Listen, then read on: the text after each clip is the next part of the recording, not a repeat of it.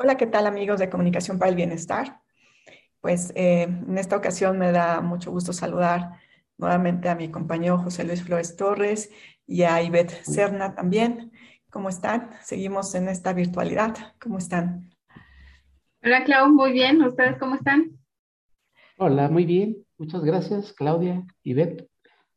Bien, también, muchísimas gracias. Y bueno, pues este, para comenzar el video de esta semana, y el tema de esta semana, pues básicamente nos pusimos de acuerdo para hablar acerca de, lo, de, los, eh, de la agenda que viene ¿no? en el 2022. Y sin duda hay como varios temas que son interesantes, que son coyunturales también en la agenda y que, bueno, pues están ahí puestos en, en lo que es este, este año que estamos iniciando el 2022. Eh, y hay creo que un poco de todo, ¿no? Dentro de temas de salud, temas electorales, ¿no? Temas que de repente, este, pues permean mucho lo que es el contexto en el que estamos inmersos. Entonces, pues eh, me gustaría eh, comenzar, no sé quién quiera comenzar, Ivette y José Luis, hablar acerca de algunos de los temas más relevantes que vamos a estar viviendo como a lo largo de este año. Ivette o José Luis. Primero los expertos, ¿ya? Que abrió el micrófono, que vaya primero. Bueno, perfecto. Entonces, este, adelante, José Luis. Ah, caray. bueno, pues hay, hay, hay, elecciones en puerta. En julio, tradicionalmente se hacen por ahí de, de julio. Hay un calendario electoral eh, interesante. Seis estados van a, van a renovar eh, gobernador. Aguascalientes, Durango, Hidalgo, Oaxaca, Quintana Roo y Tamaulipas. Y um, abriría con eso. El panorama, digamos, el, mapa electoral está ligeramente eh, eh, liderado por Morena a nivel gobernaturas, pero muy ligeramente.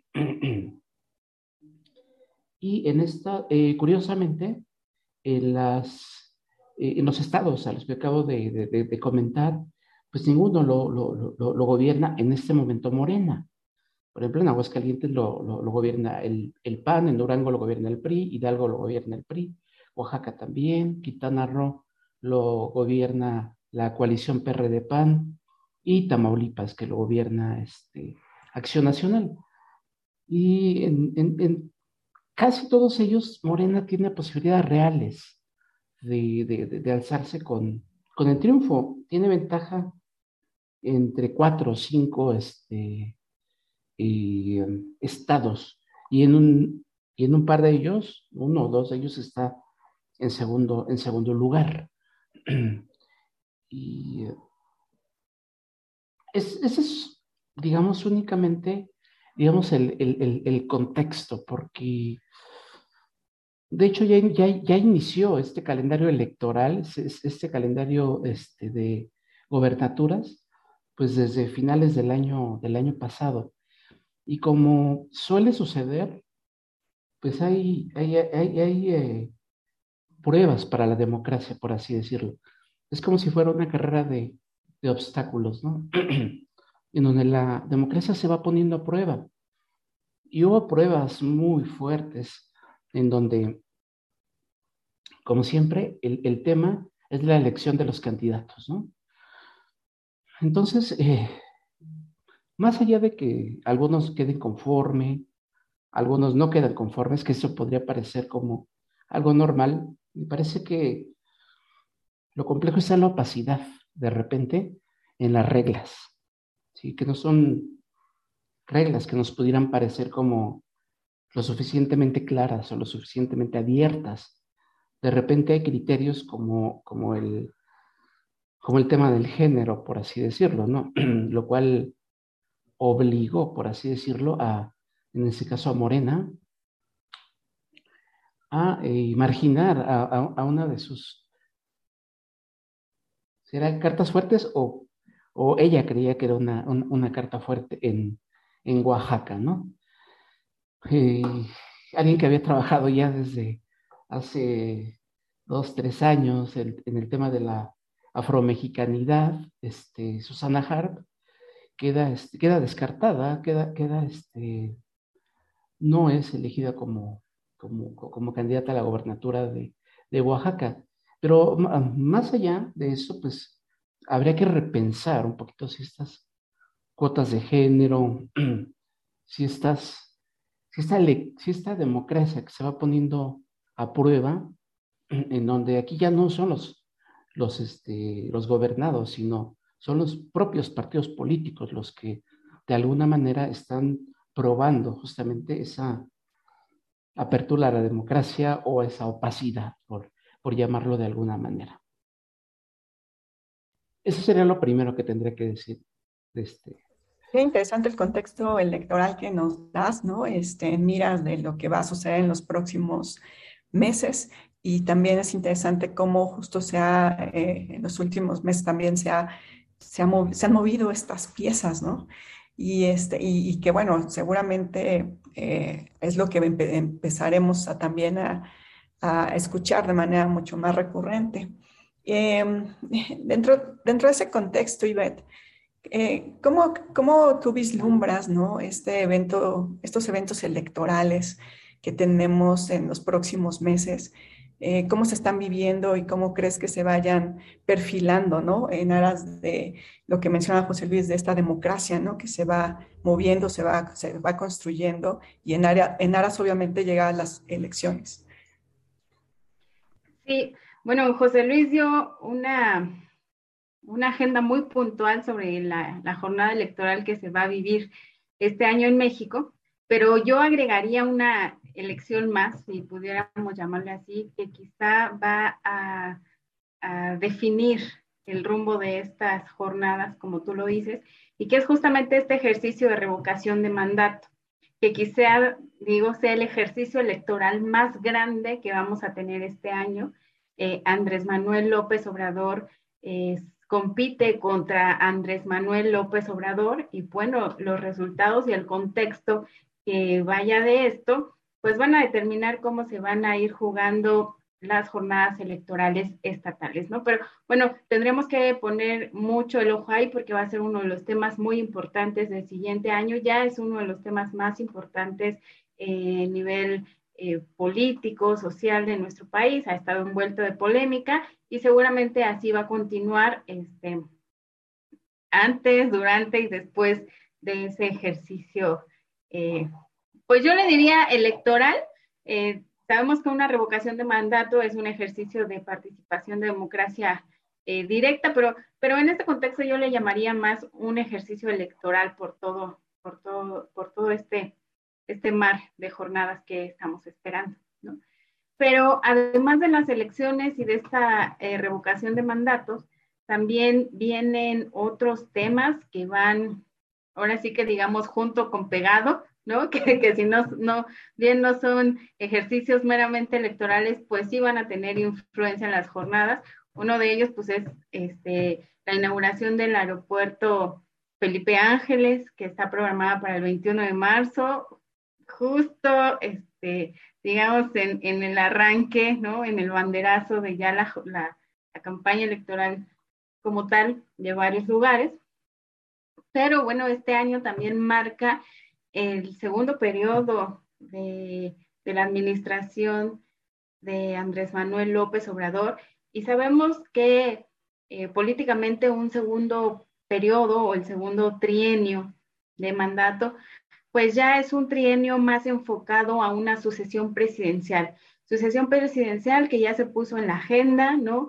Esta semana, está, en estos días hemos escuchado mucho sobre este eh, testamento político del presidente, que digo, no lo podemos interpretar de otra forma que no sean unas directrices electorales y políticas del segundo trimestre e incluso de la este, continuación del proyecto de la 4T en el 2024, ¿no? Y bueno, ya este, a este juego político habría que agregarle las agendas de la lucha social que están ahí también y que pesan y que tienen impacto. Justo hoy que estamos grabando este programa, este, hay una convocatoria a una movilización nacional por el asesinato de dos compañeros periodistas en Tijuana. Eh, se espera una movilización masiva en algunas horas. Bueno, la violencia no solo contra el gremio periodístico, sino contra la mujer, eh, la violencia generada por el narcotráfico en general es un tema que, sigue incidiendo en la agenda nacional y que va a tener su impacto en, en, pues en la jornada. Y siguiendo con este tema electoral, otro, otro factor importante que va a ocurrir, social, perdón, que va a ocurrir en México y que yo pondré en la agenda, también sería la celebración del Foro Social Mundial, que este año tiene como sede eh, justamente la Ciudad de México y que es un foro que nace de manera alterna como contraparte al Foro Económico Mundial. Entonces, ahí también se van a escuchar muchas voces y muchas voces críticas y justamente tiene coincidencia con esta jornada electoral. Entonces, me parece que por ahí, eh, después de la Semana Santa, la, cuestión política y social en México se va a poner por demás interesante. Sí, exactamente, efectivamente, ¿no? Estamos eh, hablando de temas sociales, de una agenda que, que en la medida que vayamos avanzando en los próximos meses seguramente va a estar bastante este, cargada, ¿no? De muchos temas y que, bueno, en esos temas atraviesa la parte, eh, sin duda, política, ¿no? Que mencionabas y que es muy interesante, que es la revocación del mandato y que es el segundo periodo también, ¿no? Del, del presidente Andrés Manuel López Obrador. Y entonces, en ese sentido, me gustaría conocer de José Luis, ¿cómo eh, podríamos, en un ejercicio tal vez prospectivo, eh, visualizar algunos de estos escenarios, ¿no? ¿Qué es lo que posiblemente podríamos encontrarnos o realmente vamos a seguir viendo, como lo decía Ivette, ¿no? Mucho de lo que, de la narrativa que nos, nos han presentado, al menos en estos dos años, o va, va, a cambiar, ¿no? ¿Qué es lo que podríamos estar esperando, José Luis? Pues cambia porque tradicionalmente, por así decirlo, cambia mucho de la narrativa, mucho del discurso del presidente en turno cuando llega la segunda parte de su, de su sexenio. Justamente todavía está en su etapa de mayor, de mayor poder, por así decirlo, ¿no? Me parece que todavía le queda este año, ya en el año que viene ya empieza como, como el, el, el, eh, largo proceso sucesorio, por llamarlo de alguna manera. Y no es este, nada casual justamente que las grandes reformas eh, y, las grandes inauguraciones van a empezar a hacerse justamente en este, en este año. Comentaba lo del, lo del aeropuerto, la carretera Toluca, desde luego también está, está pendiente, la reforma, la reforma energética que también se está, este, recién se está, se está discutiendo. Eh, entonces, eh, de alguna manera está en, en esos momentos, AMLO está en, en, el periodo de su máximo poder, por, por, así decirlo, de su capacidad, por así decirlo, para inaugurar, para hacer, para proponer, para generar, incluso ya genera su propio, este, y, ¿cómo se llama? Testamento político, etcétera. Como un proceso natural ya dentro de la presidencia de la República, ya el, el año que viene ya empieza como a pensar en, sus, en, el sucesor, etcétera, ¿no? Entonces me parece que la narrativa va a cambiar, no por Andrés Manuel, sino cambiará porque cambia, digamos, este, tradicionalmente, ¿no? Ya viendo como los diferentes escenarios, los diferentes candidatos, las diferentes personas que estarían como en posibilidad de ser candidato oficial en este caso, ¿no? Hasta donde sabemos, pues, que Andrés Manuel no, no ha registrado como este interés, por así decirlo, por una reelección o algo por el estilo, así que pues, y aunque quisiera, bueno, pues es un proceso, sería un proceso como que largo y complejo, ¿no? La, este, el, el, este, la propuesta, llevar la propuesta al Congreso, etcétera, ¿no? Para este, renovar el, los artículos constitucionales para que le permitieran a Andrés Manuel el poder generar una, una, este, una reelección. No obstante, pues ya hay, ya hay, ya hay este, visiblemente varios, varios candidatos o precandidatos, ¿no? Marcelo Ebrard, Monreal, este, la que va al gobierno de la Ciudad de México, de Sheinbaum, son los más visibles de alguna manera, ¿no? Entonces, me parece que eh, concuerdo además con que pues el, el, este, el plebiscito revocatorio va a ser como fundamental y va a guiar mucho de la, mucha de la acción política que se genere, ¿no? Ya a posteriori, ¿no? Se espera que sea en abril, me parece, el, el este, ¿cómo se llama? El, plebiscito, ¿no? Entonces, eh, abril o marzo me parece que va a ser el, plebiscito. Entonces, mucho de lo que se defina en julio, justamente, pues va a tener que ver, ¿no? Con cómo que este, Andrés Manuel, ¿no? Que desde mi perspectiva, pues no, no creo que tenga mayor problema, ¿no? creo que Andrés Manuel le va a ganar a Andrés Manuel. Y es lo que mencionaba también un poco este, ¿no? O sea, estamos hablando de Andrés Manuel y de Andrés Manuel, ¿no? Pero, pero bueno, este, algo también que, que me hizo como muy interesante que mencionaba Ivette justamente es eh, porque hizo énfasis ella en la parte del Foro Social Mundial, Y entonces, al hacer énfasis, este, ¿por, qué, ¿por qué ese énfasis, Ivette? ¿Por qué eh, eh, como ponerlo también dentro de la agenda del 2022? O sea, ¿cuál es el impacto que puede tener este foro y que se lleve a cabo incluso este, en, México. O sea, ¿cuál sería como esta repercusión?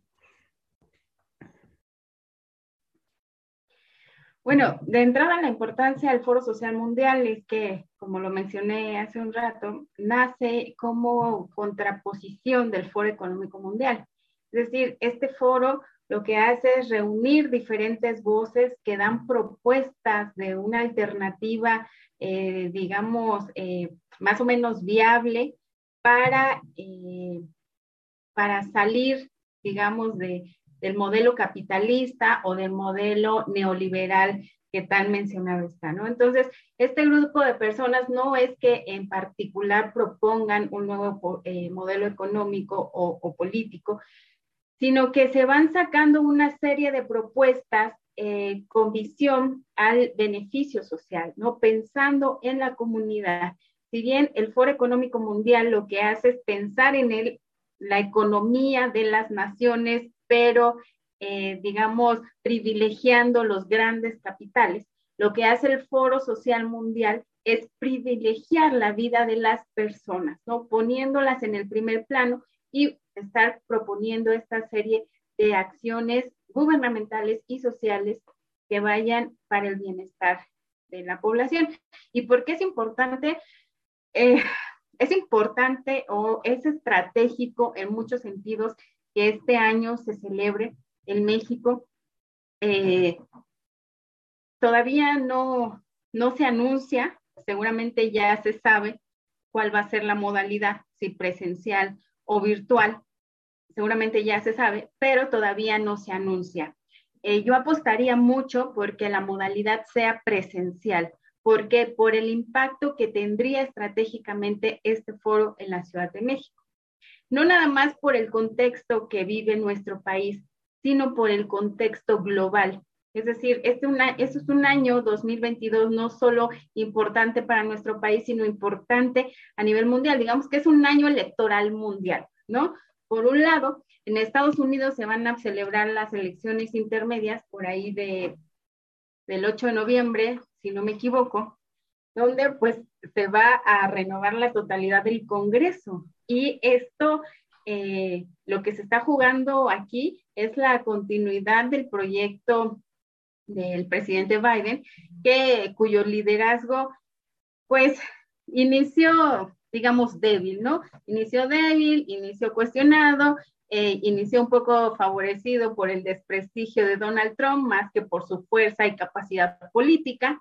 Y bueno, en este momento, eh, Biden lo que tiene que hacer es fortalecer ese liderazgo, por lo menos la figura de liderazgo, y lo está haciendo, lo estamos viendo ya a, través de diferentes acciones mundiales, ¿no? Por una parte, en México, su incidencia, por ejemplo, en la reforma energética y en otros temas de importancia nacional donde Estados Unidos ya está, digamos, dando su posicionamiento, Y por el otro lado está el tema, que también va a ser un temazo del 2022, que es el tema de Ucrania, ¿no? Cómo Estados Unidos está otra vez viendo en el pleito con Rusia, pues, el, digamos, la legitimidad del liderazgo de Biden.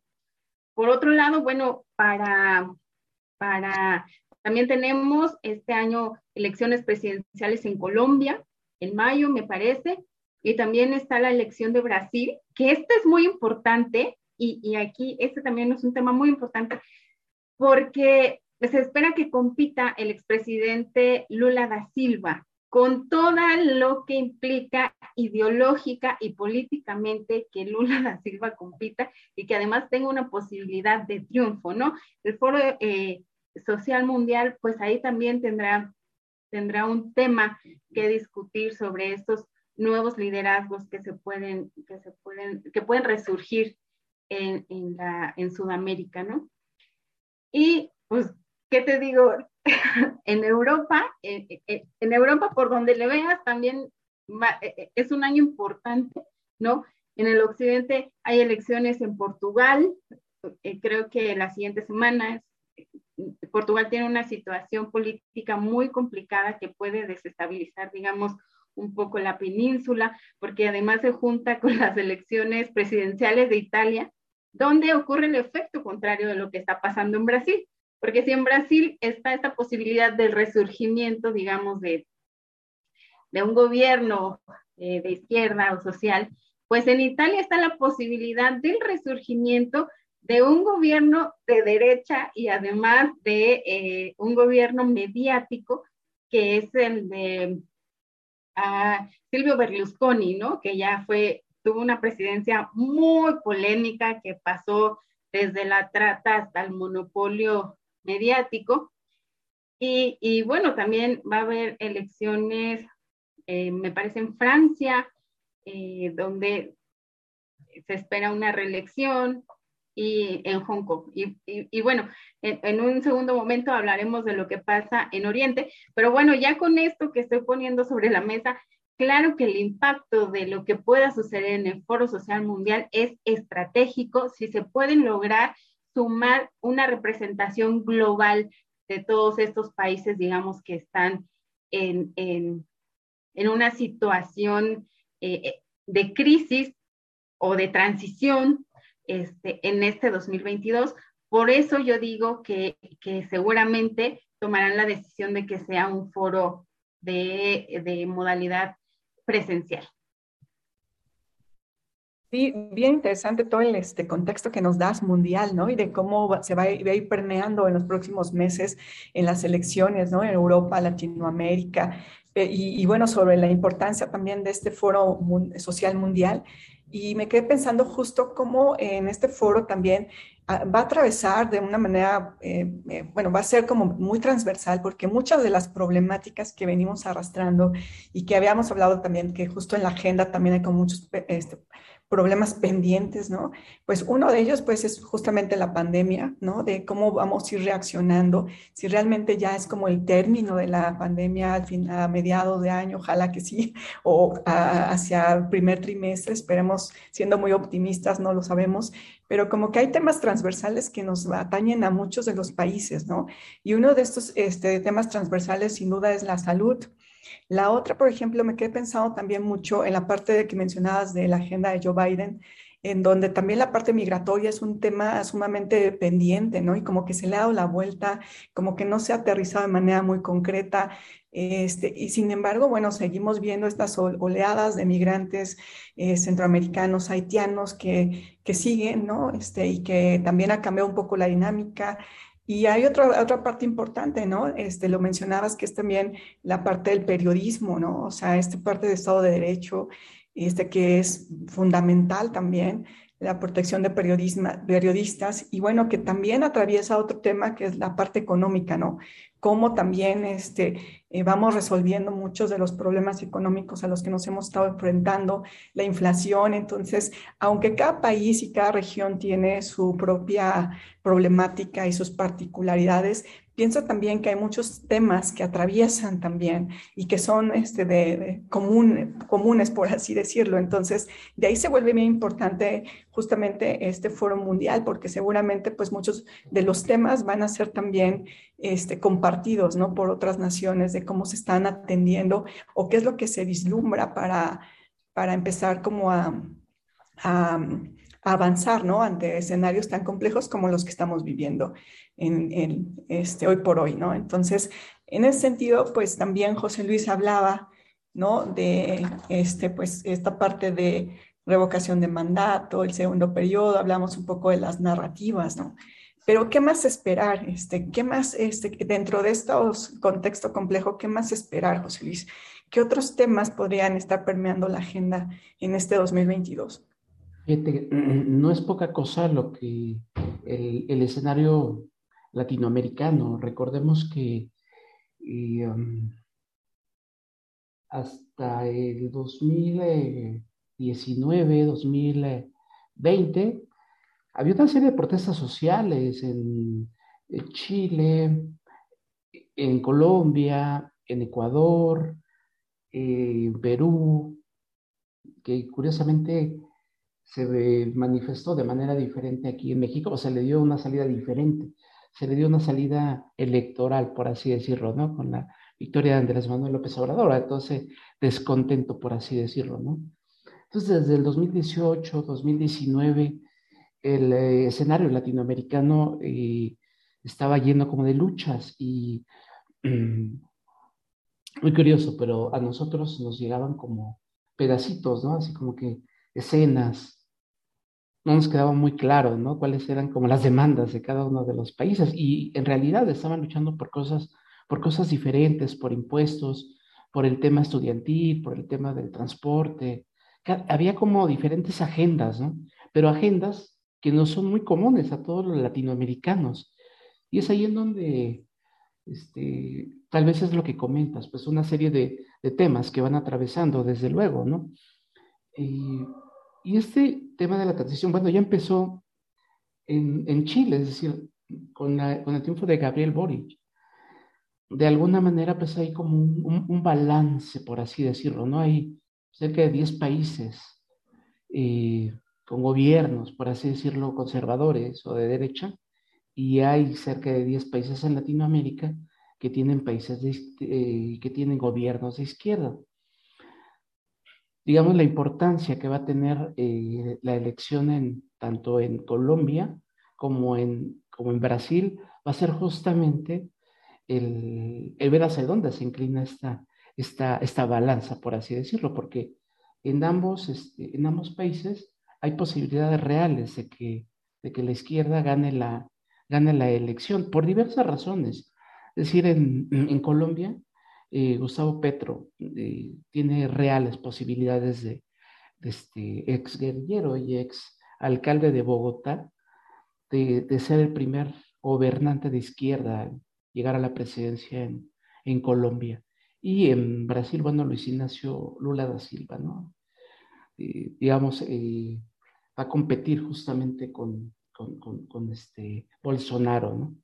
Y digamos lo que, lo, que va a jugar en contra de Bolsonaro, pues es toda la parte, toda la, la, administración de la, de la pandemia.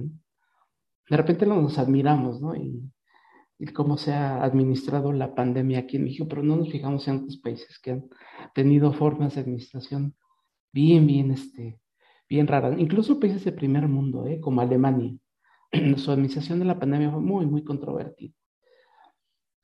Entonces, este, pongo ahí ese, panorama, es decir, no solamente son las elecciones, sino el mapa ideológico, el mapa, ese, ese mapa, este, izquierdas, derechas, de alguna manera, pues está como que jugándose también en este, en este año, ¿no? De alguna manera. Y una figura, no solamente para Brasil, sino una figura regional, como Luis Ignacio Lula da Silva, me parece que, me parece bastante sano, ¿no? El que vuelva a tener un juego político este, democrático, por así decirlo.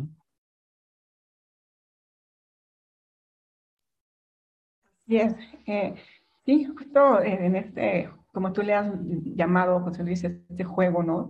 De este de mapa ideológico, más allá de la elección, etcétera.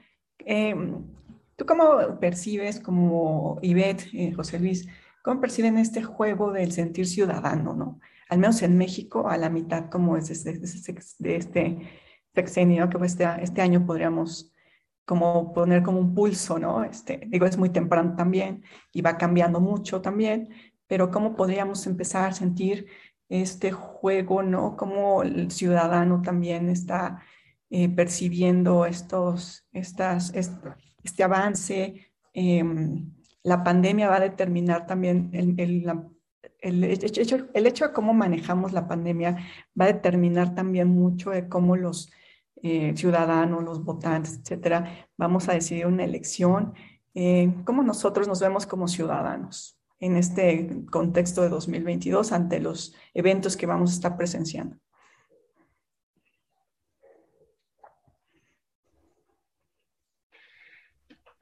Pues mira, no, no, no, no tendría una, una, una respuesta precisa para eso porque pues dijeran por ahí, necesitaríamos otros datos, ¿no?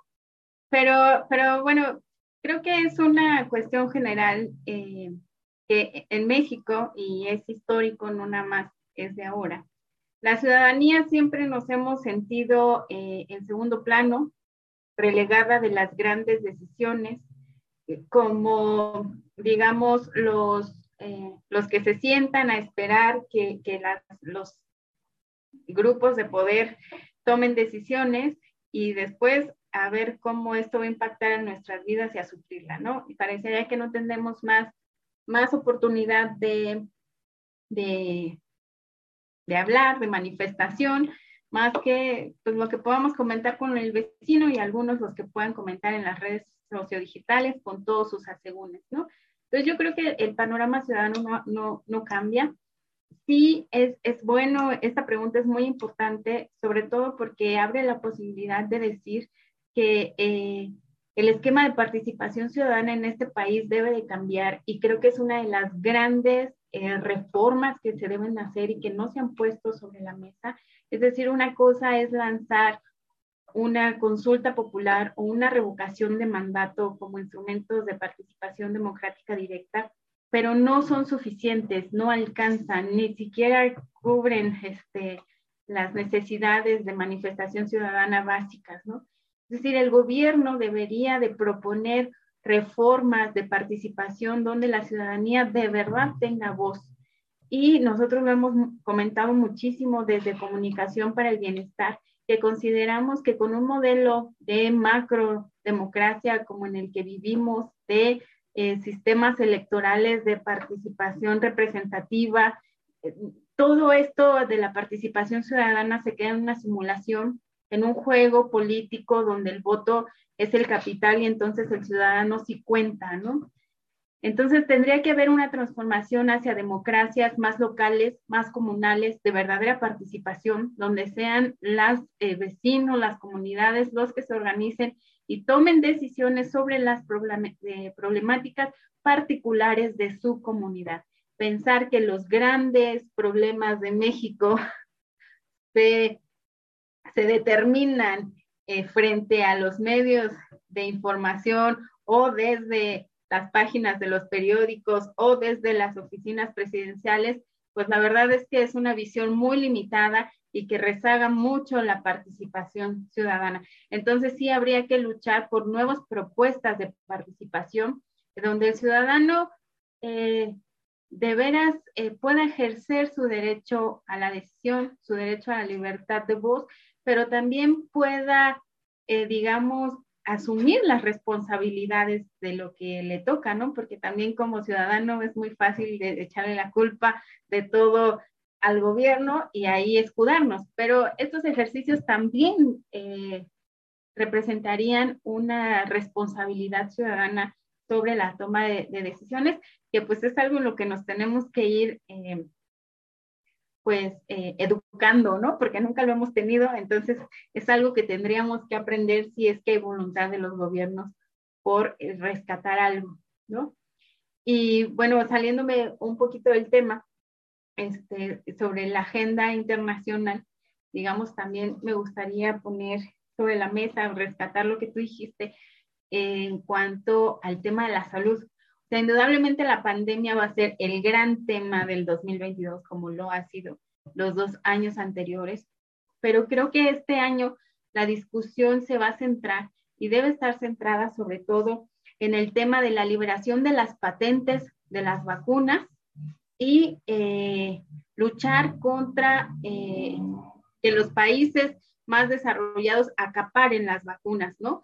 Porque, bueno, en México o en otros países podemos presumir que ya vamos por la segunda o hasta por la tercera dosis algunos, pero hay países que no pueden, eh, no han tenido acceso ni siquiera a una, ¿no? Por ejemplo, el tema de África. África, que es un tema que no nada más parece que no existe para el tema de la vacuna, sino que no existe en temas globales, ¿no? África tiene en la región de Etiopía una, una guerra, están librando una guerra en un contexto de pandemia, por ahí el Frente de Liberación eh, está poniendo en jaque la zona occidental de África, la zona subsahariana, si esto se le suma a las condiciones postelectorales de, de Kenia y de Somalia, ¿no?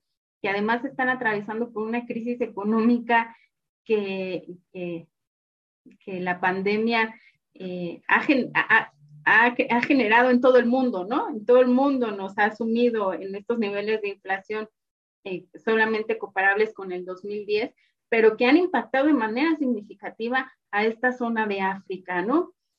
Entonces, eh, ahí es donde tendríamos que sumar también los esfuerzos sobre la salud y sobre la pandemia en la liberación de las patentes y en que África pueda tener vacunas para su población. África subsahariana me, refiero, ¿no?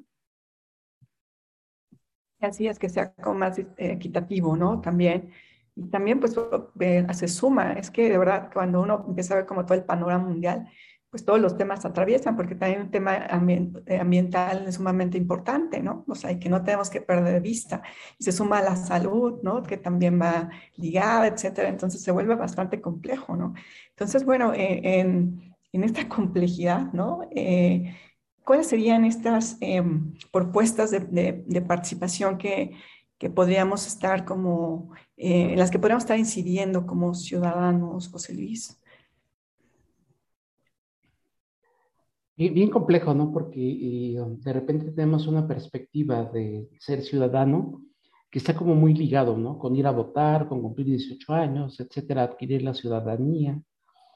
Y um, protestas en el momento en el que te ves afectado por alguna problemática o por algún por algún tema, este, te vas en contra de los ponchallantas este, y cosas por el, cosas tan raras, ¿no? Y te vas a, te vas a vacunar por, por, este, por una cuestión pues, de necesidad tal vez, por una cuestión de salud, no tanto desde una perspectiva de ver hacia la, hacia la, hacia la comunidad, hacia la familia, hacia las otras personas la gente que protege su trabajo, que resguarda su trabajo y su capacidad de consumo, ¿no? Y me parece que, pues, eh, ese es, en, muchos sentidos, mucho el concepto de ciudadanía, que, en términos generales, ¿no? Se, se, puede ir teniendo. Es decir, ¿cuáles son las propuestas de participación directa, ¿no? Que, tendrían que ir surgiendo en qué momento la gente pues se ve este, interesada en generar en foros de participación y participar en ellos, me parecería como que bastante, bastante sano, ¿no? El poder generar estas, estos foros, estas posibilidades de participación. De repente situamos el tema de la democracia en, en, en los escenarios macro, ¿no? Como decía Ivette, en los escenarios electorales, en las grandes votaciones, etcétera, ¿no? Pero no en, la participación más macro, más a nivel incluso vecinal, más a nivel unidad habitacional, más a nivel colonia. Las organizaciones este, populares, en, dónde están, en qué momento este, empiezan a generar ideas, generar propuestas, generar perspectivas. ¿no? Me, me parecería como que muy sano justamente que empecemos a voltear a ver otras formas de organización, otras formas de democracia más micro, mucho más creativas, mucho más participativas, mucho más aterrizadas justamente hacia las temáticas comunes y corrientes de la gente, ¿no? Que nos pudieran parecer como muy sin chiste, pero terminan siendo determinantes y muy válidas, desde luego, ¿no? Ahí me parecería que tendrían que establecerse esas formas de participación y esas formas de, de, propuestas, esas formas de, organización ciudadana y democrática, desde luego, ¿no? Esos micro, microproblemas terminan siendo macro, ¿no? Si ya los, si ya los consideramos. y tiene que ver justamente con lo que hemos platicado de, del bienestar, justamente, ¿no? Que cada uno de nosotros tiene necesidades distintas, oportunidades distintas, diversas, y formas de solucionarla también diferenciadas, por así decirlo, ¿no? Entonces me parece que hay que romper con ese estigma y con esa, hay que romper un poquito con el concepto, ¿no? De democracia y de política ligado hacia lo macro, hacia los políticos, hacia ese estereotipo del político y empezar a jugar el juego político justamente tradicional, el de la polis, es decir, las cosas importantes de la ciudad, ¿no? las cosas importantes de la polis. Y en las cosas importantes de la polis, todos tenemos que ver y todos tenemos participación y a todos nos afectan, desde luego. Entonces es sacar a la democracia, sacar a la participación y sacar a la política, pues de estos conceptos macro y aterrizarlos hacia la ciudadanía, hacia, hacia la gente y hacia las problemáticas reales. Es porque además, pues, como que también se tiene esta mala costumbre que la participación ciudadana solamente se reduce al voto electoral, ¿no? Ya sea en algún, periodos intermedios o ya sea este sexenio, ¿no? Cuando en realidad, pues, esta participación tiene que ver con el estar resolviendo problemas que, a los que nos enfrentamos de manera cotidiana, ¿no? Desde las, este, las ciclovías, desde incluso hasta temas cívicos, ¿no? Que de repente también se desdibujan y que serían fundamentales como para colocar ahí, o sea, esta participación en donde se tenga mayor incidencia o más participación ciudadana, ¿no? Porque al final son, se tienen que estar resolviendo este, esta serie, ¿no? De, pues no sé si llama problemáticas, pero sí mucho de lo que, a lo que nos enfrentamos como ciudadanos en, la, este, en el día a día, ¿no? Entonces, eh, también me llamó mucho la atención esto, ¿no? O sea, cambiar esta parte de pensamiento, ¿no? De, en el sentido de que no solamente es eh, este, el dejarle también como toda esta responsabilidad al gobierno, sino también desde la participación en los movimientos sociales, cómo se vuelve muy importante, ¿no? Y justo lo mencionaba Ivette, ¿no? O sea, en este momento se está llevando a cabo una marcha, ¿no? Para la protección de los periodistas, etcétera, y que son estos caminos y son estas vías que nos llevan justamente a empezar a resolver muchos de los temas este, pues, sociales, emergentes, necesarios, este, que están ahí y que no, no se resuelven. ahí, ahí, te voy a... Eh, algo que dijiste que me parece importante es que sí, efectivamente, ahora hay una marcha nacional por ese tema de los compañeros periodistas, pero marchas como esa ha habido un montón, ¿no? Digamos que la marcha es como la válvula de escape para el descontento social, ¿no? O de temas sociales particulares, que está bien, pero no basta. No basta porque eso no tiene ninguna incidencia en la toma de decisiones gubernamentales. No sé, han habido, no sé, innumerables marchas, digamos, para la protección de periodistas y se creó ahí un sistema de protección como, digamos, el logro de estas manifestaciones, pero que es un sistema que estamos viendo que no funciona, ¿no? Entonces, eso no es una incidencia real de participación ciudadana, ¿no? Eh, algo que hay que poner mucha atención y que donde convergen estos dos aspectos y es en estas jornadas electorales, es que en México está ocurriendo un fenómeno desde hace algunas décadas Y es que en cada, en cada jornada electoral o en cada periodo electoral hay por lo menos un municipio en México que se declara en estado de autogobierno o gobierno autónomo. Y ese es un fenómeno que no se ha tomado mucho en cuenta, pero que está ahí. Apenas en el pasado proceso electoral en el estado de Michoacán, por poner un ejemplo, 10 municipios de la zona purépecha se declararon en autogobierno, ¿no? Eh, no quiero decir con esto que esos sean como los modelos ideales de, de, de, participación ciudadana, pero lo que sí estoy diciendo es que nos están dando modelos prácticos donde nosotros como investigadores podemos ir a ver qué está pasando, cómo surgen estos modelos de participación, cómo se organiza la gente, cómo están tomando las decisiones, cómo funciona el gobierno colectivo, ¿no? Cómo se relacionan con los otros municipios y con los otros órdenes de gobierno, la incidencia de los partidos políticos, ¿no? O sea, ahí hay un tema de veras muy importante y muy relevante para este país, pero que bueno, los investigadores realmente les tenemos que poner la importancia, no desde la visión periodística, porque, eh, digo, el periodista hace su labor, va, reporta y hasta ahí llega, está bien, ¿no? Pero como investigadores tenemos la oportunidad de ver qué es lo que está pasando si estos modelos funcionan, porque además cada modelo es diferente, ¿no? Los caracoles de Chiapas son diferentes que los autónomos de Guerrero, que los eh, autónomos purépechas, en Morelos incluso hay uno aquí cerquita de nosotros, ¿no? Y, cada modelo es una eh, oportunidad de ver cómo se está llevando a cabo esta participación ciudadana directa y esto que yo, bueno, que llamaríamos, que hemos llamado, este, democracias comunales, ¿no? Ahí está, ahí están los ejemplos, ahí están las situaciones, ahí están los fenómenos. Creo que lo que falta eh, eh, es entrarle a la investigación y a decir que hay nuevas formas. Hay otros modelos eh, que lo que conocemos no es la verdad absoluta ni la última verdad, sino que hay muchas posibilidades. Y así como se construyeron estos modelos económicos y políticos, se pueden construir otros y que yo esperaría que fueran en beneficio del bienestar de la población y no en, retroceso.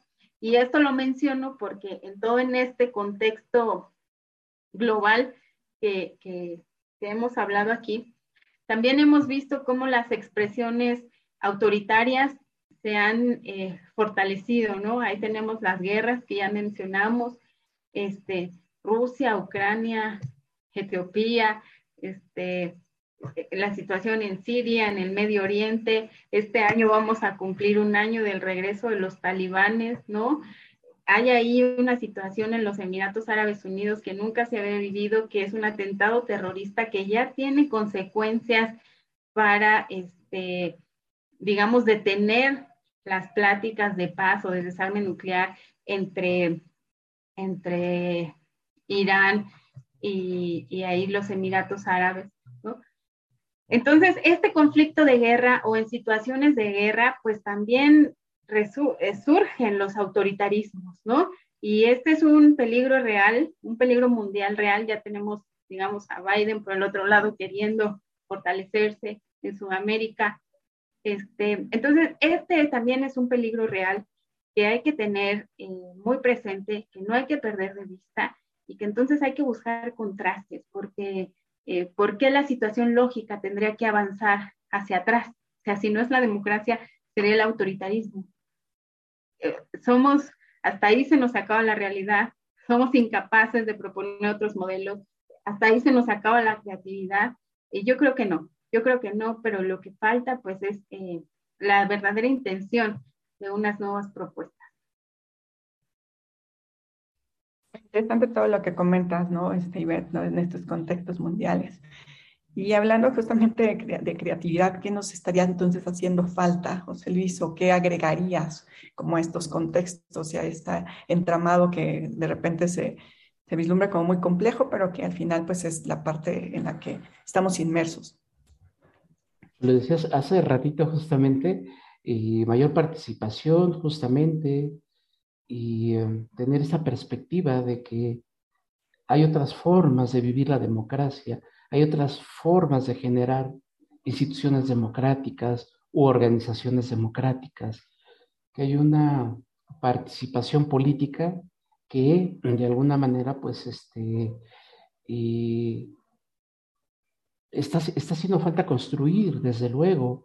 Hay que quitarle un poquito como ese estigma al juego político, ese, ese, eh, ese estereotipo de que lo político tiene que ser necesariamente aburrido, que tiene que ser necesariamente una serie de discursos súper raros, dichos por personas que de repente vienen por un partido político y que de repente nos traen algún, este, algún beneficio, etcétera, ¿no? Me parece que lo que nos resta justamente, que no es poca cosa, es romper en muchos sentidos con esta, con ese círculo vicioso en donde se suele poner al juego democrático, al juego político, incluso al juego electoral, ¿no?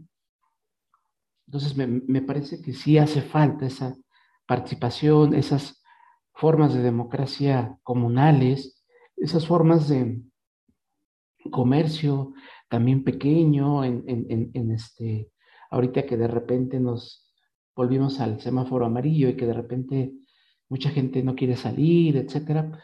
Es, ese comercio local que de repente fue tan bueno durante la, durante la época más dura de la pandemia, me parece que eso tendría que ser como algo permanente, ¿no? Me parece que son formas de organización bien, bien interesantes, ¿no? En ese sentido también me quedé pensando mucho que también como que en los últimos años, dos años al menos, estamos como muy em, atentos, ¿no? A este discurso oficial que permea mucho y que obviamente también fija agenda en las, en las mañanas. Entonces también creo que también tenemos que estar cambiando la dirección, ¿no? Tenemos que estar cambiando ya porque ya fue como demasiado. Tendríamos que estar cambiando como esta mirada a escuchar a estos grupos, ¿no? Este, porque al final son los que están como en este interés de, de, ser escuchados también. Y desde mi punto de vista hay como una eh, falta de sensibilidad también a escucharlos, a atender también muchas de las reclamaciones que se dan y que, y que de repente como que se dejan a un lado, ¿no? Entonces creo que también este, por ahí tendríamos que apostar también en voltear también ya la, la mirada más a la parte social y a las necesidades de las personas.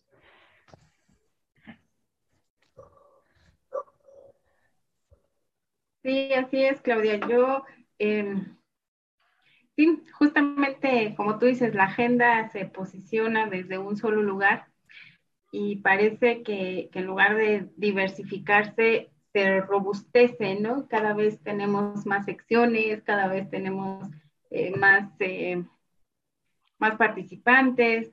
Estos días, de hecho, se hizo hasta una pasarela de posibles candidatos al sindicato eh, de petroleros, ¿no? Pero, pero esas, esas pasarelas que tendrían que vivirse en el seno de los sindicatos, de los sindicalizados, pues se están exponiendo de forma nacional como si fuera un ejercicio de transparencia, ¿no? Digo, yo, yo, no, le, yo no le quito la intención de transparencia, pero en realidad eh, quienes tendrían que estar resolviendo eso serían los trabajadores, no, no el resto de la población, A eso me refiero con que cada comunidad debería de establecer sus problemáticas, discutir sus soluciones, llegar a consensos y participar de lo que eh, le está afectando directamente. Entonces, bueno, e, este es un ejercicio que seguramente vamos a seguir viendo robustecerse y que se ha robustecido más en vísperas de, de jornadas electorales. Este año tenemos una, ya lo dijimos, y que bueno, por ahí tendremos que que seguir, ¿no? Lamentablemente, pues los ciudadanos no tenemos, eh, no tenemos pantallas, no tenemos conferencias de prensa, no tenemos reporteros que nos vengan a preguntar cómo, cómo estamos, cómo vivimos, cómo nos sentimos, ¿no? Y que nos cubran todos los días a las 7 de la mañana para ver si estamos bien, si tuvimos para desayunar, cuánto nos costó el gas, etcétera. No, no, no tenemos eso tampoco un secretario de salud que, venga a preguntar si ya recibimos la vacuna, si estamos bien. Por ahí tú decías que la tendencia eh, podría ser a lo mejor eh, un poco alentadora, quizás sobre la pandemia o no. Y yo justamente pensando en esto, la el posicionamiento de discursos, fíjate que pensaba mucho en ti hace, eh, cuando escuchaba el pulso de la salud, porque eh, tú hace unas semanas escribiste un artículo sobre los mensajes contradictorios que hay, ¿no? Y justamente lo que salió a decir eh, López Gatel fue que la tendencia de contagios ya iba a la baja y que eran muy optimistas para que la pandemia pudiera desaparecer en unos meses, no nada más en México, sino a nivel mundial, ¿no? Cuando la ONU, acaba, cuando la OMS, perdón, acaba de declarar hace un día, dos días, que la pandemia va para largo, ¿no? Que no nos podemos confiar ni del Omicron ni que no existan nuevas variantes, ¿no? Entonces, bueno, en esta lógica discursiva es en la que estamos, este, digamos, tratando de sobrevivir los ciudadanos. Así es, ¿no? Este, y bueno, también si el órgano oficial lo dice, pues yo creo que tenemos que atender y acatar esa recomendación. Pero bueno, hemos estado como este, en este vaivén, ¿no? De, de los mensajes contradictorios. Eh, José Luis, ¿ibas a comentar algo? No. Nada más digo, a, la voz de Andrés Manuel me parece que habría que agregarle otras voces, ¿no? Eh, me parece que a la voz de Andrés Manuel habría que agregarle justamente la de las voces que estamos comentando, la de los ciudadanos organizados, la de la gente que, como bien decía Ivette, no tenemos esos micrófonos. Me parece que hay cosas muy rescatables en esas este, unos ejercicios de, comunicación que hace Andrés Manuel. Me, me, parece, no descarto algunas cosas interesantes, incluso la pregunta directa entre periodista y, y, y este, y presidente me, parece como muy interesante. Hay otras cosas que también las veo, desde luego, como mucho en, este, en ese término de relaciones públicas, de show, de rating, de propaganda, desde luego pero me parece que más que restar, me parece que habría que depurar y sumar, sumar voces, sumar espacios. No sé si, no sé exactamente si en los medios de comunicación y no sé exactamente si le haría bien estar en estos entornos, pero sí, desde luego, formas de organización, posibilidades justamente para generar estas formas, ¿no? estas microdemocracias, por llamarlas por llamarlas de alguna manera, ¿no? Hasta que este, empezamos como a cerrar el, este programa, yo me quedé con una duda cuando hablábamos de las redes sociodigitales. ¿Son estas un parámetro que nos pueden permitir como ver cuál, es el pulso de, este, de, ambiente, el ambiente ciudadano, político, este, social? En realidad son un parámetro, podemos considerarlas así.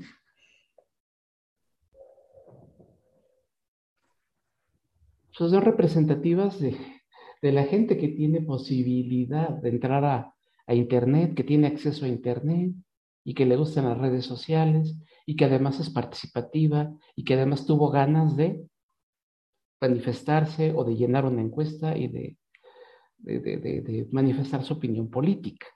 Este, me parece que no, no, es un, no es un espacio como muy representativo, pues en donde se ve reflejada se ve reflejado el ciudadano común y corriente, o qué tan participativo es, o qué participativo no lo es. Me parecen espacios que aún habría que estudiarse de manera mucho más profunda. Me parece que hay cosas muy interesantes. Me parece que hay comunidades que sí, me parece que le están dando uso, un uso bien interesante a las, a las comunidades este, grupos migrantes, comunidades pequeñitas. Pero en términos generales hay un tema ahí con la participación de la gente en, en, las, este, en las redes sociodigitales. ¿no? Bueno, pues ya para ir cerrando este, este programa, no sé si Ivette, este, José Luis quieren agregar algo más acerca de lo que se espera de esta agenda y mucho de lo que hemos platicado en este, en este programa. Pero nada más ahorita que mencionaban el tema de las redes sociales, yo diferiría un poquito. No creo que las redes sociales sean un termómetro de nada. Yo creo que eh, sobre todo en Twitter se ha visto invadido por prácticas eh, poco éticas, deshonestas, engañosas de todos los grupos políticos, no de uno en particular, de todos. Y los líderes políticos que dan la cara lo usan eh, principalmente como, como palestra de propaganda, ¿no? Eh, donde se puede decir cualquier cosa, pero lo difícil es mostrar la evidencia, ¿no? O sostener el dicho. Entonces, bueno, a mí me parece lo que sí es que no podemos negar que las redes sociodigitales manejan una agenda, eh, digamos, eh, mediática, social, que no sé si eso sea bueno, yo creo que no. Pero bueno, todo el mundo sabemos cuál es el TikTok de moda, eh, la lady de moda, el lord de moda, y bueno, ahí se van gestando como estas agendas de lo que la gente habla. pero si te sales de esa burbuja realmente no pasa nada, no te pierdes nada importante, eh, no, no pierdes la capacidad de análisis, al, contrario, creo que, que esta, liberarte de ese ruido eh, nos eh, proporciona una mejor capacidad de análisis, ¿no? Más cercano a la realidad y menos y más lejano, digamos, a, a pues a la ilusión virtual, y bueno, y, cambiando un poco de tema, yo nada más quisiera cerrar ahorita que estaban ya hablando de este paro tecnológico, no es mi fuerte, no es mi fuerte, pero bueno, ya hemos hablado mucho de los temas sociales, económicos y por ejemplo, en la parte tecnológica, yo pondría sobre la agenda la discusión del metaverso, ¿no? Eh, va a ser como el gran tema de este, de este año. Eh, por ahí, ahí hay una gran discusión sobre si el metaverso es real o solo es humo para las intenciones comerciales de los grandes eh, monopolios tecnológicos, sobre todo como quedó evidenciado ahora con la fusión de Microsoft con esta empresa de plataformas de videojuegos este, de smartphone, ¿no? Y donde realmente el camino del metaverso, más que estas eh, dimensiones paralelas o realidades paralelas que nos vendió por ahí Facebook, más bien tendría que ver con la llegada de el, el, videojuego como área de servicio, ya no área como producto. ¿A qué me refiero? Pues a un Netflix, digamos, valga la analogía, un Netflix de los videojuegos, donde ya están de hecho en marcha. Hay unos programas pilotos que cuestan por ahí de 9, 10 euros, donde tú te inscribes y puedes tener acceso a 100 videojuegos este, y ahí jugar a la carta, ¿no? Entonces hay una gran discusión sobre si realmente este tema del metaverso fue real o fue nada más, digamos, un, una creación propagandística de estos grandes concursos digitales y creo que por ahí va a ir girando el tema tecnológico de este año. ¿Y tú qué crees de las comunidades de las redes digitales, Claudia? ¿Se puede generar ciudadanía ahí? no, es muy complicado. Yo pienso que, es el generar ciudadanía tiene que ir de manera más profunda. Eh, las redes sociales sociodigitales para mí sería como un tipo iceberg, ¿no? Donde tal vez solamente vemos la, parte de la punta del iceberg, pero eh, abajo para generar ciudadanía hace falta mucho, ¿no? Y lo, que hace falta es este, de la educación, la parte cívica, la parte de eh, interesarte también como comunidad acerca de lo que está pasando en tu entorno, ¿no? Y ser ciudadano más participativo. Yo pienso que es como em, eh, un panorama a veces de lo que está sucediendo y si bien hay cosas muy interesantes, también hay este, una serie de banalidades también por otro lado, pero no, no, para mí tampoco sería como ese parámetro de medición social, por así llamarlo, ¿no? Ni, ni termómetro, ni ni, ni pues sí, algo que, que, podamos medir no, no sería de esa manera, ¿no? O sea, se ponen los temas, se ponen a veces puntos de vista, la gente opina, pero no creo que sean como el, el parámetro que nos permita tomar incluso hasta decisiones o eh, proponer una participación más ciudadana. Bueno, pues este, algo más que quieran agregar. Un gusto estar con ustedes, haber compartido. Igualmente, ¿no? Y sobre todo ver como todo el panorama este, mundial, tanto mundial como en México, Latinoamérica, la verdad que es bien interesante de, análisis y de estudio y pues seguramente con base en esta agenda vamos a ir permeando también con muchos de los temas que vamos a estar abordando en las siguientes emisiones. ¿no? Entonces, pues eh, agradecerle también mucho a, a a José Luis, esta participación de esta sesión y pues nos vemos este, muy pronto. No sé si quieren agregar o algo, algo más. Bueno, gracias Claudia. Este, me parece que que la agenda fue amplia, fue vasta y seguramente nos faltaron ahí algunos temas. Yo nada más invitaría a los que nos hacen el favor de vernos que si consideran que hay un tema importante que, va a ocurrir este año y que no lo tenemos en la mira, pues nos lo hagan saber. Eh, por ahí que se den una vuelta en nuestra eh, página web comunicaciónparaelbienestar.com y en nuestras diferentes redes sociodigitales y también, bueno, me voy a aventar un comercial.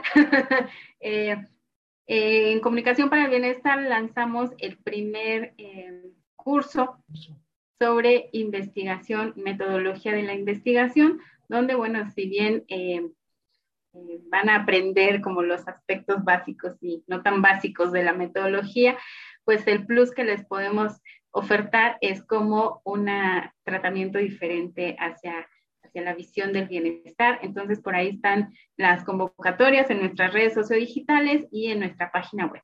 Muchas gracias, Claudia. El tema fue vasto, nos quedaron muchísimos temas transversales. Vimos ahora sí que, como tú dices, la punta, la punta del iceberg, pero en realidad mm, es un año muy, muy interesante, lleno de, eh, lleno de eventos, lleno de repercusiones por COVID. Eh, lleno de polémica también, el, metaverso como una gran oportunidad que podría perderse y que se, quedaría estancado en un modelo de negocios este, pues muy, muy, muy limitado, ¿no? Pero, pero bueno, vamos, me parece que la posibilidad tecnológicamente hablando está como para generar esos metaversos, ya que se puedan hacer se puedan convertir en comunidades, ya que se, pueda, se le pueda dar un uso incluso social, incluso este, a nivel comunidades, me parece, me parece que tendría que ser un trabajo este, arduo, ¿eh? pero me parece que por lo menos tecnológicamente es viable el poder, o sea, metaverso tecnológicamente es viable. Como modelo de negocio, me parece que es, más viable y, ese es el peligro, pues que se quede únicamente en un modelo de negocio anclado en videojuegos o en, este, o en otro tipo de cosas, ¿no? Muchísimas gracias a ambos, a Ibera, a José Luis. La verdad es que fue un tema bien interesante y que seguramente todavía nos falta mucho que discutir y mucho que debatir sobre muchos de los temas que van a estar permeando en 2002, pero 2022, pero sin duda pues todos muy, muy interesantes, ¿no? Y seguramente estaremos platicando y abordando también este, en la medida que vamos avanzando en este año. Pues muchísimas gracias, este, síganos en nuestras redes sociodigitales y pues nos vemos pronto.